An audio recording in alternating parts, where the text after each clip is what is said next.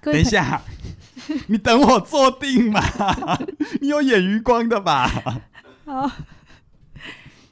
各位朋友，大家好，又到了有声书评的时间。今天呢，有声书评来跟大家介绍一本大家已经其实听过的书，呃，书名叫做《艺人公司》，不过这一次的副书名是《起步的思维与挑战》。先前呢，我们的有声书评也介绍一本很像的书，也叫做《艺人公司》，而且作者都是同一都是位。同一位，嗯叫都叫做做 Paul Jarvis。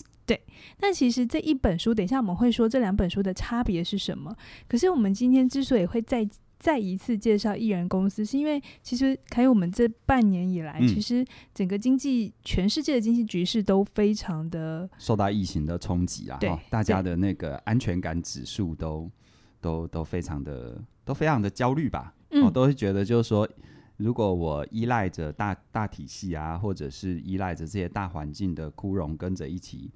成长，呃，前进或后退，其实是一件很恐怖的事情哦。对，嗯就是其实这有点像反脆弱吧。对啊，没之错，前我们会觉得在一个组织底下是比较安全的，可是后来我们一看到哇，这个疫情一起来的时候，你越大，公司越大，其实受影响的程度就越高。没错，所以呢，你渐渐地可以看到这一年来，其实出个人个人品牌的书，嗯哼，然后网红的书的网红经济的这个书，或者嗯是哼相关的概念特别的多。对，那就代表着其实现在的经济体已经不是那么一直强调越大越好。没错，所以这个时候，其实艺人公司这种概念，其实就是早年的那种手作坊啊、工作坊啊、 SOHO 族后族啊、的延伸。可是嗯我觉得那跟早年就是一个人单打独斗又不太一样，因为再加上那个网络的这个崛起，对，所以有很多东西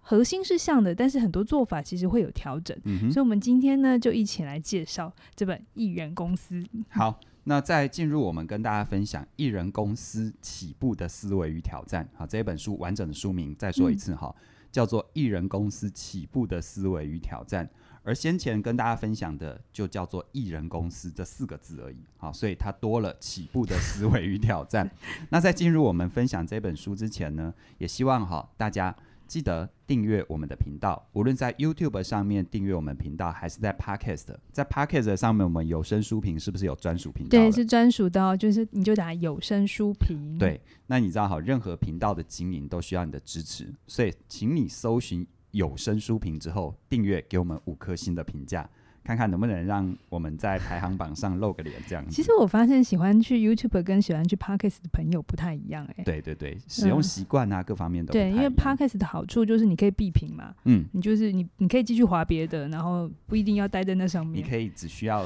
用你的耳朵这样子。对对，然后 OK 比较没有广 告。但是其实也蛮多朋友喜欢看我们两个上镜对头的嘛。对对，就对看我们俩到此一购嘛。 对，好，好，所以来嗯那凯宇之之前我们已经介绍过这是本这本呃艺人公司，嗯，那我们今是天要介绍这一本艺人公司的起步与思维，你可不可以先告诉我们这两本书的差别在哪里？呃，其实事实上哈、在原文版哈、原文版是先推出这艺人公司起步的思维与挑战。你要说这个那个，我们听的不知道这个是哪个哈、原文版是先推出艺人公司的起步思维与挑战，就是我今天要跟大家分享的这一本。它里面呢谈的是一些 Paul Jarvis 他自己实践艺人公司的思考，嗯概念比较像是有一点像是你把它想象成你看他呃在部落格上面分享他的想法对的一些文章汇总。好处是什么呢？好处是你对于他的思考轴线会有一个很清楚的认识，是但也因为谈概念，可能很多人对于食物的做法上会觉得比较不够，所以我猜也是因为这样子，在原文版的部分，接下来再过个几年，Paul Jarvis 他就推出了第二本叫做《艺人公司》，就是我们曾经跟大家分享过的比较厚的这一本。那这一本呢，以前跟大家分享过的，它里面谈的就是一些食物的做法。OK，、嗯所以它中间的差别在这里。是可，是中文版很特 别，中文版出版顺序是倒过来的。对，中文版在远流呢是先推出实作的，啊就是他后来才写的书。没错，然后才推出艺人公司起步的思维与挑我战。跟大家讲为什么为什么？这本书卖得好，嗯出，版社就会去想说，作者还没有其他的书可以卖，对你就真会的，挖出其他的书对你了。真的把出版社都都想的太因为跟他们打交道多了，就会知道他们在想什太么务。实了，这样子就是，OK 这一本卖的不错，大家就会想要追相同的概念，跟追是剧是一是样的。是，这完全可以理解哈。呃，然而呢，这一本哈艺人公司起步的思维与挑战，我觉得还是让大家做一个区隔，好让你知道这本书到底在干什么。我觉得他在这本书当中，他有特别致台湾读者，好给台湾读者的呃一段一段话。那我在这边跟大家念一下、哦，整段蛮长的哈、哦，我就念开头的重点。他说、哦：“很高兴知道艺人公司在台湾热销，你看果然是不是？就是卖的好才会有再对去找他的其对他的书。在我完成这本书的前五年，我写了《艺人公司起步的思维与挑战》。如果说《艺人公司》是一本教你如何以专注呃以专注于足够而非更多的方式来运作一个可以维持成本的一个企业范本，那么《艺人公司起步的思维与挑战》就是一本告诉你为什么要这样做的书。嗯。那在这一本书当中呢，它开宗明义就是说，这本书没有提供给你所谓的一个成功模式、一个公式，或者是分享一个准则，他都没有。他只是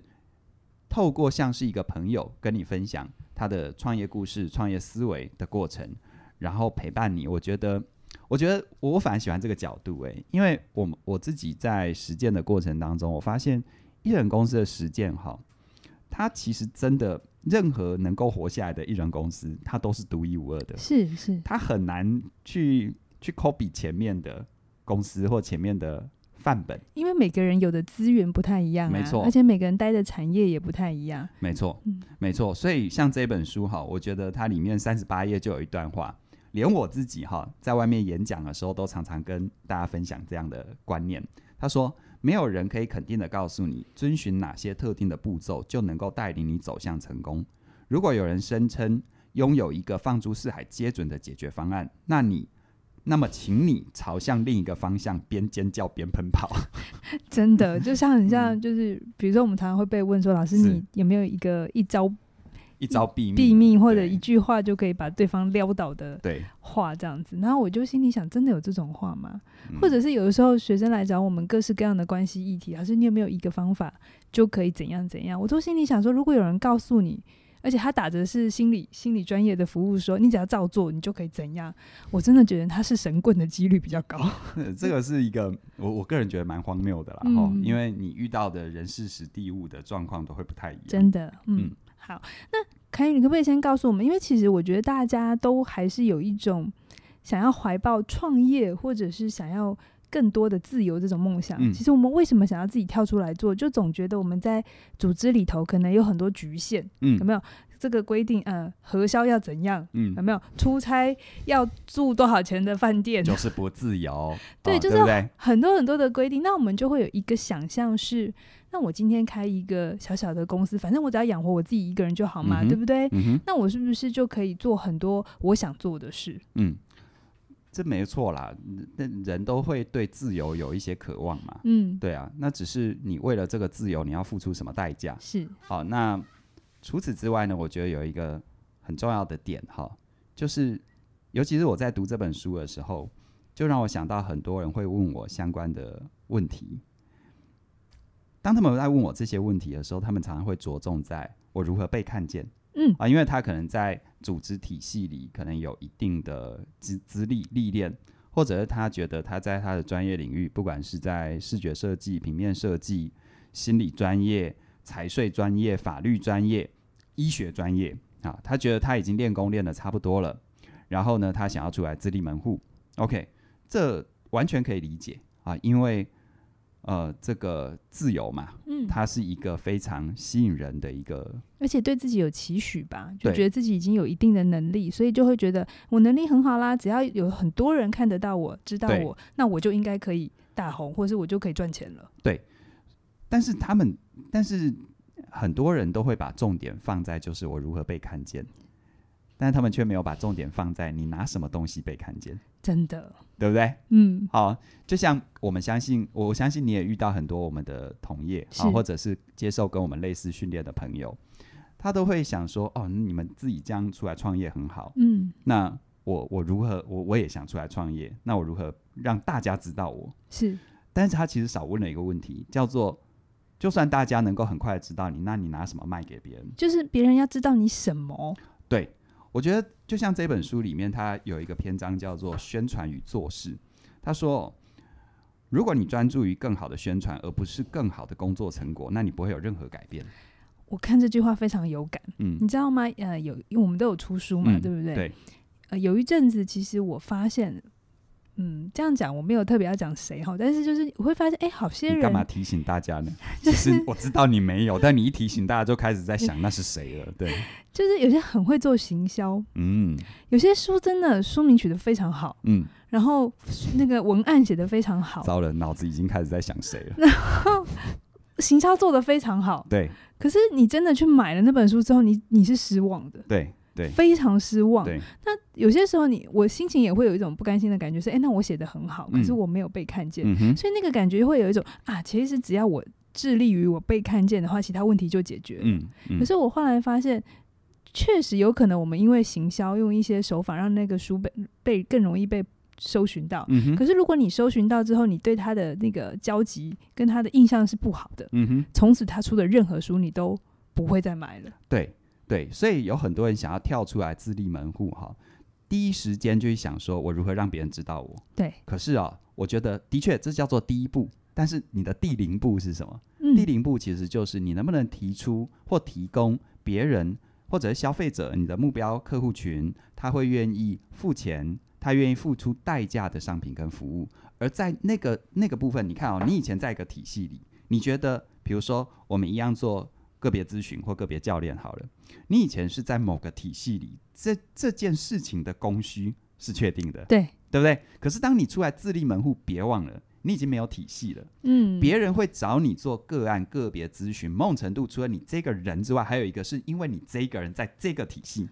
所以这个体系赋予你的光环，赋予你的呃对消费者的价值的信任感，它是绑在一起的。，是是是，那你今天自立门户，你做再多再好的宣传，就好像是呃，你今天做再多再好的宣传，可是你你其实忽略了一件事情。当你没有这个保护伞，没有这个大体系的加分跟加成的时候，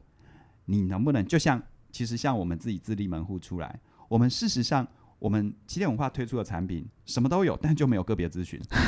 你有没有发现，不是跟你坐下来做心没理有咨商纯粹的没个有人纯粹的个别个别咨询咨询咨询嘛，对不对？嗯是因为我们很清楚知道，如果我要面向的已经不是某个特定需求、特定体系范围内的，比如说学校，学校就一定会有学生的是智商需求；嗯是比如说医院，就会有社会大众相关，可能比较是有一点精神上的求助，对身心状况的的需求，或或者是一些社服单位，那是清楚的。但是当你自立门户的时候，不是这样子的。对对对不对？那你说哦，我自立门户，我就以一人公司作为一个社服单位，我我给供列四例，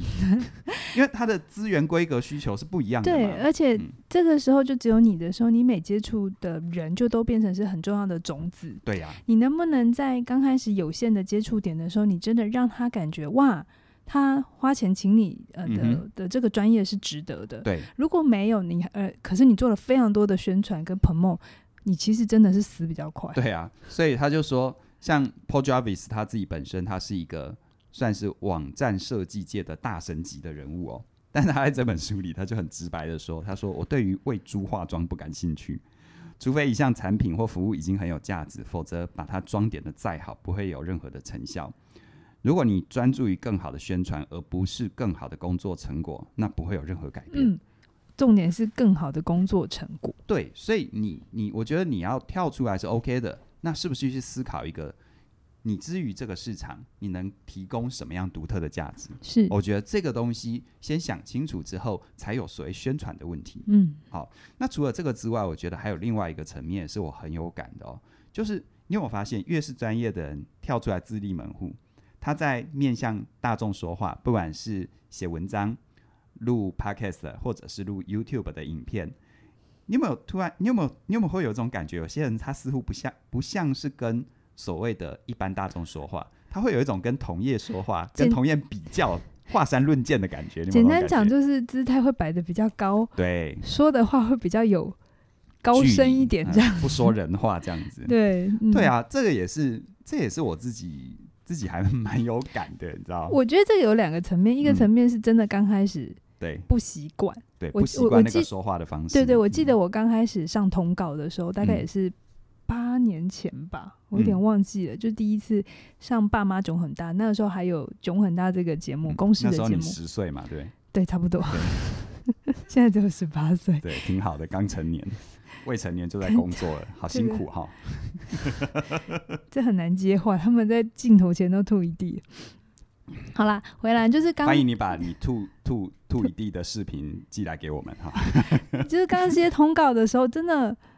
呃，我我觉得气质应该会觉得我很我很我好听讲叫认真，但是难听一点就是龟毛，就是我会问嗯，很多那个个案，他们都会要我们去分析嘛，对对所以我就会开始问那那个案他几岁啊，他什么什么，我就很对想要问清楚，因为对，在我的专业工作里，我不知道这些细节，我是怎么嗯给建议。嗯可是我有点忘了，就是这个节目是面向大众，嗯虽然它看起来像是在给心理的呃一个一些建议也好，或者是嗯一些专业的回馈啦。对，嗯可是其实他还是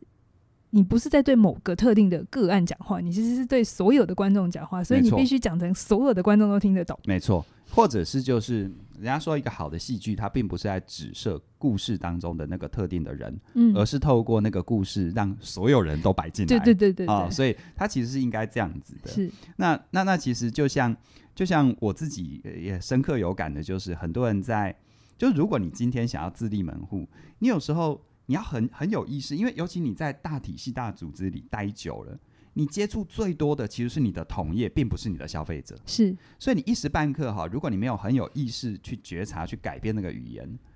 那其实真的很危险。嗯你会突然发现一件事：这社这社会好险恶，为什么别人出来自立门户赚得盆满钵满，但是为什么你 就是我说的都很棒？你你只要记得，当你心中有一个深刻的感觉，就是我说的都是对的啊，为什么说没有人要得很听棒？啊？哎、点超阅率越那么时差，超越时代呢？哦，为什么大家不理我？哎、对，如果你有这个想法，就表示你并没有在说人话。是，对是好，所以这个要特别特别，嗯我觉得提醒的。而且现在在网络时代，其实有没有说人话，有没有说众人心，其实嗯很简单，你就是去发表一个简单的文章，或者是音频或影评都可以，呃，影片都可以。真的不要去，就是当期待跟你落有落差的时候，不是去指责这个市场不不懂得欣赏，嗯应该是去问，那为什么这么好的东西他们收不下来？对，你可以细致的去去谈，有时候也不一定是你的内容就真的有什么问题，而是你切入的角度，也有可能是你诠释的方法，又或者是你少了一些例子，再不然就是可能你讲话的语气跟口吻等等的，甚至于就是说，就像我我我我我们我们常常都，我们最近也在做一些这个新的尝试，比如说网站的开发等等是的。是那我们自己原本就有原本的官网。是，好，那呃，如果你有留意在网络世界的一些状况的话，像台湾一直以来都受到很多那个叫做 DDoS 的网络攻击啊，DDoS 可能对有些专业的人来说就知道哦，原那个叫什么。简单来说，你突然发现自己的网站呃别人进不去，自己也进不去，但是你去伺服器的后台去查没什么问题，那通常就是受到 DDoS 的网络攻击。那你到这里还是听不懂，对不对？很简单，DDoS 网络攻击就是呢，你想象你开一间餐厅，结果有黑道找一群黑衣人到你餐厅，就是坐在那里也不点餐，再不然就是随便点个饮料就给你做一天，你根本不用做生意，根本没有翻桌率。很多 DDoS 力就 翻桌 率，DDoS 就是这样子。好，就是就是呃，有骇客他用一些他入侵了一些电脑、一些伺服器，然后去占了你的频宽，嗯，让别人进不来，好、嗯甚至于你自己也上不去，是这就是 DDoS 攻击。对所以你有没有发现我刚才用那个所谓的黑道嗯，然后霸着你的桌，然后不让别的客人进来，你是不是马上就知道大概是什么？是但如果你用专业，比如说你去维基百科去查那个 DDoS 哈、这个的攻击，我说实在一点，说的都对啊，但都不是人话，对，你根本不知道那是什么嘛，真的真的对啊、所以我觉得真正的专家是真的可以把你所懂的东西简单到五岁小孩都听得懂，对啊那，就代表你真的懂。所以对啊这是你如果假设刚刚凯宇有讲两个，一个就是你自己跳出来的时候，不要只记得被大家看见，你应该要去问的是你的产品够好了吗？再来嗯第二个是你到底呃能不能去说别人听得懂的话？忘记你的同业吧。你要嗯诉求的是你的消费者，并不是你的同业。是你让你的消费者觉得你再棒，他们都不可能嗯付钱给你嘛。是。那对啊如果做到这两点，我们就可以自己出来工作了吗？就是为自己赚钱了吗？哦，你这个你这个问题答案根本就 跟 Paul Jarvis 他开头说的，如果我说可以的话，那请你朝向相反方向边尖叫边奔跑吧所。以还有什么要注意的呢我自己读啦，因为它这里面是一篇篇文章，哦好，可能每个人读到的都不一样。 ？OK，但我自己读到有一个还蛮有感的，可以跟大家分享。他的文章标题叫做“没有目标”。那很多人想说啊，我自己出来自立门户，目标不是很重要吗？是那当我细读进去之后，我发现他说没有目标不等同于没有热情跟动力。在我缺乏目标的地方，我会坚守自己的价值观，让它指引我的公司。什么意思呢？就是说，如果你在一个大组织跟体系，你已经很习惯，你一定会需要去配合组织跟体系给你的所谓的 KPI 嘛。可是 KPI 哈，它本身是这样子哦，因为我发现当我们要特别去满足那个 KPI 的时候，我们常常就是把工具当目的。是，为了满足那个 KPI，其实我们很少去问为什么要达成这个 KPI，、嗯，以以导致于，比如说，就像是业务单位，当你不断不断的去追求业绩，要更多，要更多，要更多，可是你的后勤资源配合得了吗？嗯，你为了更多的业绩，那有没有可能你跟你的客户下了这个过分的承诺？是所以其实我觉得艺人公司就等于所谓的产销人发财，就是你一个人统包。所以我觉得他这边说的没有目标，他其实是要提醒我们：你如果要走自己的路，你要不要很，你要先先很清楚知道你的价值观是什么，你就是喜欢做什么。就像我自己一路以来，我就是觉得就是说，把心理跟生活真实运用结合，希望我们能够做出一些能够陪伴现代人在生命当中，无论是遇到困境，或者是希望让自己能够活得更平和、更圆满。透过我们的声音，透过我们的内容，透过我们的分享，我们不是告诉你答案，我们可能给你很多的入口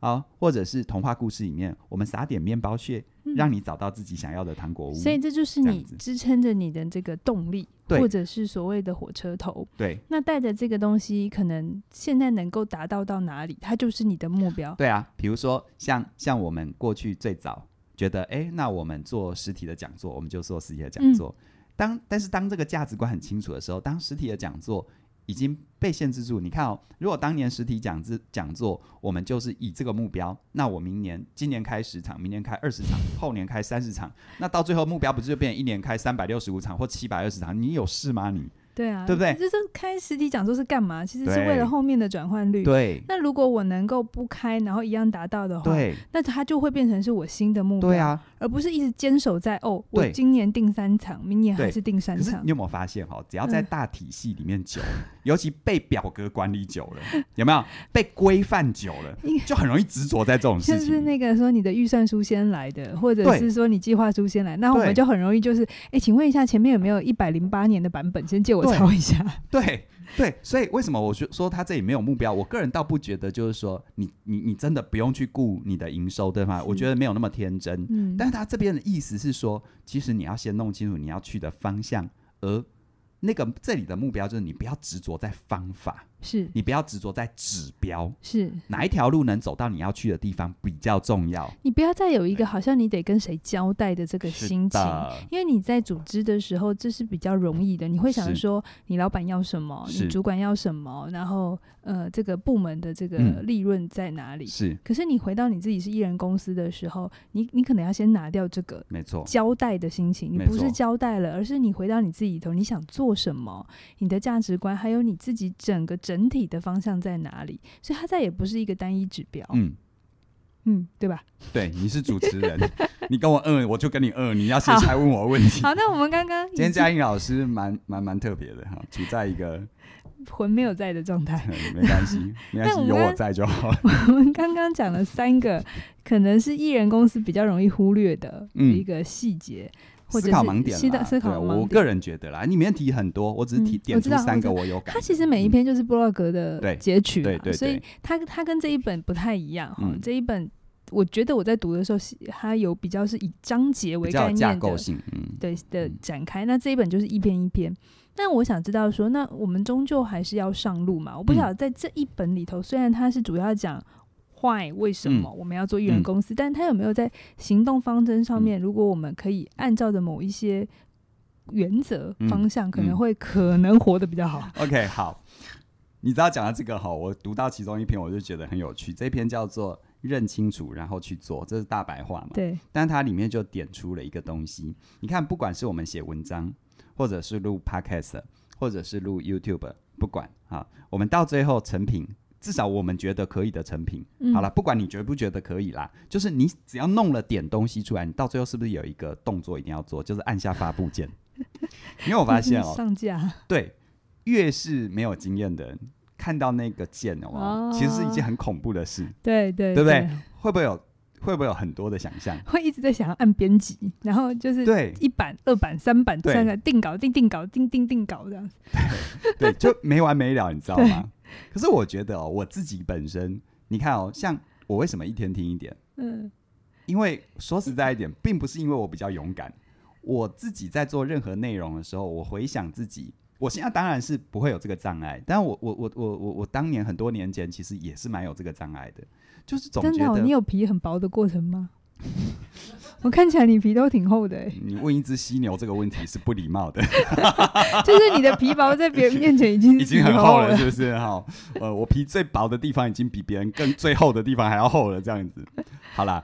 呃，好啦，我就不要 gay 深了。的确，我比较没有皮薄的问题。哈、嗯我我一路以来就蛮有尝试精神，但是我是遇到很多人是很害怕。我觉嗯得会有一个一样，就是在学校被打分数的这个对习惯。对，其实你只要有这个概念的话，你心中其实住的是同业，不是你的消费者。嗯嗯，我我记得我自己刚开始写作也会，因为我们人生第一次比较有论述性的写作就是写论文嘛。嗯嗯好我说那个学校报告不算，我是说真的，你要产出你自己的观点嗯是论文。那你的论文就有一个东西叫论文老师跟论文审查，哎是，是所以你就一定会有一个谁要通过，你对嗯才能够谁要签那个字啦？对嗯，你才能够叫做好。对，所以那个心情其实是会很有压力。那我嗯记得我自己离开学校之后，开始自己写的第一个著作，试着写的第一个著作，我还是会有这个心情。嗯我那时候我记得我好 care 我的编辑的任任何回想法馈，，对不对？，对，可是甚我至于你根本无力跟他去做做讨论，对不对对？他给我任何东西，我都觉得哇，他是他是给圣旨。嗯可是后来我才发现一件事不对啊，他没有我的专业，嗯，我怎么会觉得他的话对比我要讲的东西还要？我把对他，我不是说不听他的话，可是我不应该是把他放在一个比我大的位置。其实你刚刚提到那个，已经把规格拉到你可能仿佛要出一本书对了，不对对，然而事实上，你看我们现在的真实时代里面，多数艺人公司我们都要做内容行销。是那我们内容行销是不是可能就是只是一篇文脸章书、，Instagram、嗯，或者是 Twitter 的一个嗯发文，或者小小的文啊、案，或者是小小文案，或者是一段 podcast 的录音访谈或单口的论述，嗯啊，再来就是一段 YouTube 影的影片片、短视频、长视频，随便。但你知道吗？其实哦，我觉得这里有一个很重要的观念，就是哦，请你记得作品连发，量多比重，永远不要预设你哪一段。其实我自己这么多年的经验，我实话告诉你哦，那种我觉得自己呕心沥沥血，呕我心沥觉得血沥血，对我觉得哦，你一定要这样子吗？ 就是那个你觉得咬字咬得很清楚，他们都不觉得怎样；是，那你就咬不清楚，他们会觉得很可爱。就我自己觉得，哇，我真的是放大招了是，是放大绝了，就没反应。真的啊、然后真的有些东西觉真得的这这有什么吗？我就嗯真的随口说说，青菜拿来就点阅率好的像什么一样是的，然后转换率出乎意料的好。我后来就整个真的平常心了，因为其实你的受众，你要你要弄清楚，你要用很多很多的量，是你绝对不可能透过一两次的发表知道你的 TA 的图谱，不可能。你要透过很多很多的量，很多很多的发表，去建构出哦，原来我们的目标对象喜欢什么。就像我们最近，我们不是测试很多，我们的目标对象，我们谈教养就是不买单， 就怎样就是不买还单。有就是我们两个搞笑，他们也不太买单。，对我们两个特别要拍搞笑的东西，就就就不理我们。可是如果我们正经的谈书，呃，谈书的过程有点搞笑， 他们就反正就 OK 很好。。所以这种东西绝对不是你发表个一两次你能够测试出来的。我觉得那有点像是，如果你越是想要当一个狙击手，嗯就是只用几个子弹，然后然 后精几准的，嗯几个子弹， 就是几个子弹，开射几几刀嗯枪，射几枪，枪不是 刀。吐我槽是吧？啊，来射来，射彼此几伤害枪啦。 跟散弹枪，嗯，散弹对嗯枪就是噔噔噔噔噔嘛，对不对？我觉得在网络时代的时候，呃，散弹枪其实是必须要的，前期在很大的前期，我我觉得比较精准的说哈，不管你是狙击手还是散弹枪，你要多扣扳机啊！嗯嗯，你要多扣板机啦，因为如果精准的说，你的每一篇内容，你也要有你想指涉跟测试的部分，这就是牵扯到我后面说的，它里面有提到，我们都要测试才会知道，那怎么实验呢？嗯，因为如果我的每一个板机扣下去都散弹枪，那其实事实上，就算掉下再多的猎物，我无法归因 OK，是哪一枪掉下来嗯的是。但如果我每一枪都尽可能的瞄准某个目标，就算没有打到也没关系，我可以修正靶位，甚至于我会 我会知道哦，原来朝那个方向开，原本我以为我要猎到的是一只鸟，诶，怎么掉下一只猴子？我这时候才知道哦，原来那里有猴子。是这样是子所以其实哈，在实验的过程当中，我觉得它里面有提到几个，大家参考一下。第一个，他说哈，他会把焦点放在眼前的任务，不是最终的结果。你看哦，我们是不是常常都有一种毕毕其功于一役这种嗯，这种奇怪的想法？所以你眼前到底是什么？先解决眼前的问题，然后再来，他会尽量避免一边创造一边评断。其实你自己写对啊作，你对最啊有感觉了对嘛？对，你如果一边一边写一边改，然后一边觉得写的好不好，你就不用写。对你的内在审查者太大，其实你还是一样，你其实心中住的是同业，不是你的消费者哦。嗯然后再来，他会把实验尽可能的拆解成很多小的任务，就千万不要一次做大改版，你一次调一点点。你可能有你原本习惯呈现内容的方式，我这次调一点点，我这次下一次再调一点点，然后再来他会说，他会记得这只是个实验，真的放轻松，你不要以为这世界上有多少人关注 你，哎这句话好好好好真伤的人，吗哎？我没有人关注我们，是不是？那我嗯们等一下来做一点，没有想象中的多， 哦但也好不会有那想想象象中中的的少少。你在挖什么坑啦？你这样 想说做实验嘛。对啊，好，对。然后最后他说他不会重复实验，就他每一次做的测试，他至少知道自己要测什么，嗯，能不能透过这个手段得到要的结果是一回事，但是至少你要很清楚知道，就是你做这个动作的前提是什么，而他后来的结果有没有满足这个前是提。是，就是这我样们子在做实验研究的时候，你嗯的变相到底是什么，你要对搞啊清楚，搞清楚之后就是去测试，这样。对啊，然后最后我觉得就是说，其实他呃，Paul Jarvis 他个人蛮质疑热情这件事，跟你的过好人生学一对样哦。因为因为很多人都觉得哦，我我要开艺人公司，是不是就是要就是要非常理想主义啊，非常追随热情才会开艺人公司？我觉得不是诶、欸对我来说，无论是艺人公司还是我走自己的路，我做 YouTube 的内容等等，我纯粹的只是我因为有某个相信，然后这个相信你会说它是热情也对啦，但是我都是这个相信它本身跟社会大众的需求有在某种程度上的交集。就像我们刚开始为什么开沟通的课程，我们受心理学训练，其实可以开很多课嘛。是是，但为什么是沟通？因为那是一个交集，那是在最大程度上大家会有的需求，而也在最大程度上我们做得来，而且可以做得好的。嗯从那里去生根，我们后来是不是才开花结果了很多很多的东是西？是，所以我觉得哈，千万记得，很多你很喜欢、很相信的东西，没有错，你可以尽量去尝试，但是永远别忘了，只有你的商品跟服务被社会大众接受，它才能构成一个艺人公司。注意哦，这本书叫做《艺人公司起步的思维与挑战》，并不是艺人兴趣。我我觉得这这真的要区分，所以。我很喜欢这两本书，为什么已经跟大家分享过前一本《艺人公司》，后面又要再分享一人公司起步的思维与挑战。其实你不觉得我们常常被别人问这种问题，问到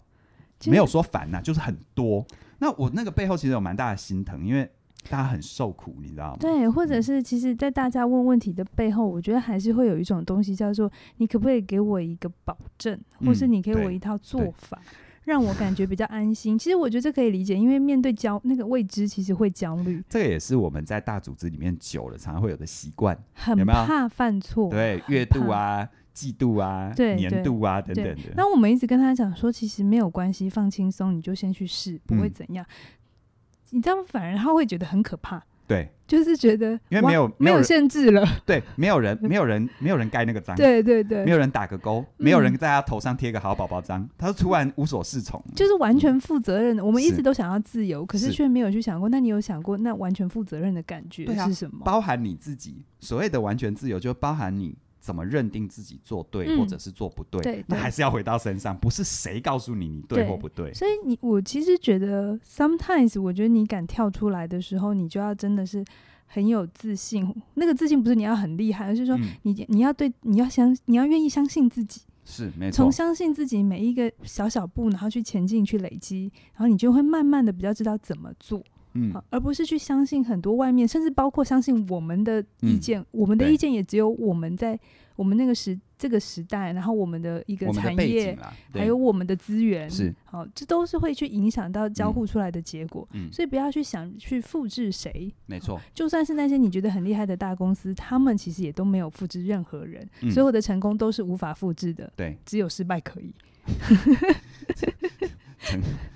成功每一个都是个别的案例，对啊，但对是失败的共同性其实蛮高的，嗯是好，那我们今天呢，艺人公司的起步与呃，艺人公司起步的思维与挑战就跟大家介到介绍到这边。那还是跟大家去讲一下啊，就是邀请大家去 podcast 的去呃搜寻起有声书评。 再说一次，今天很谢谢大家收听我们这一段内容。 这段内容是谈艺人公司起步的思维与挑战，希望大家呢能够 到你可不可 Podcast 上面来来订阅我们，好，搜寻有声书评就可以订阅我们，记得给我们五颗星的评价。那当然，如果你都习惯在 YouTube 收看的话，你会看到我们两个，是也记得订阅我们的频道，然后打开小铃铛。好，嗯那当然，呃，呃也没有当然了哈，就 继续支持我们吧。对，就是这样子。你看刚刚那样子，我们也没有要剪断哦，也没有要剪掉，就是对这样上吧我。们就一切都走自然路线。一切都谢是谢你的实收验看喽，我们再会，拜拜拜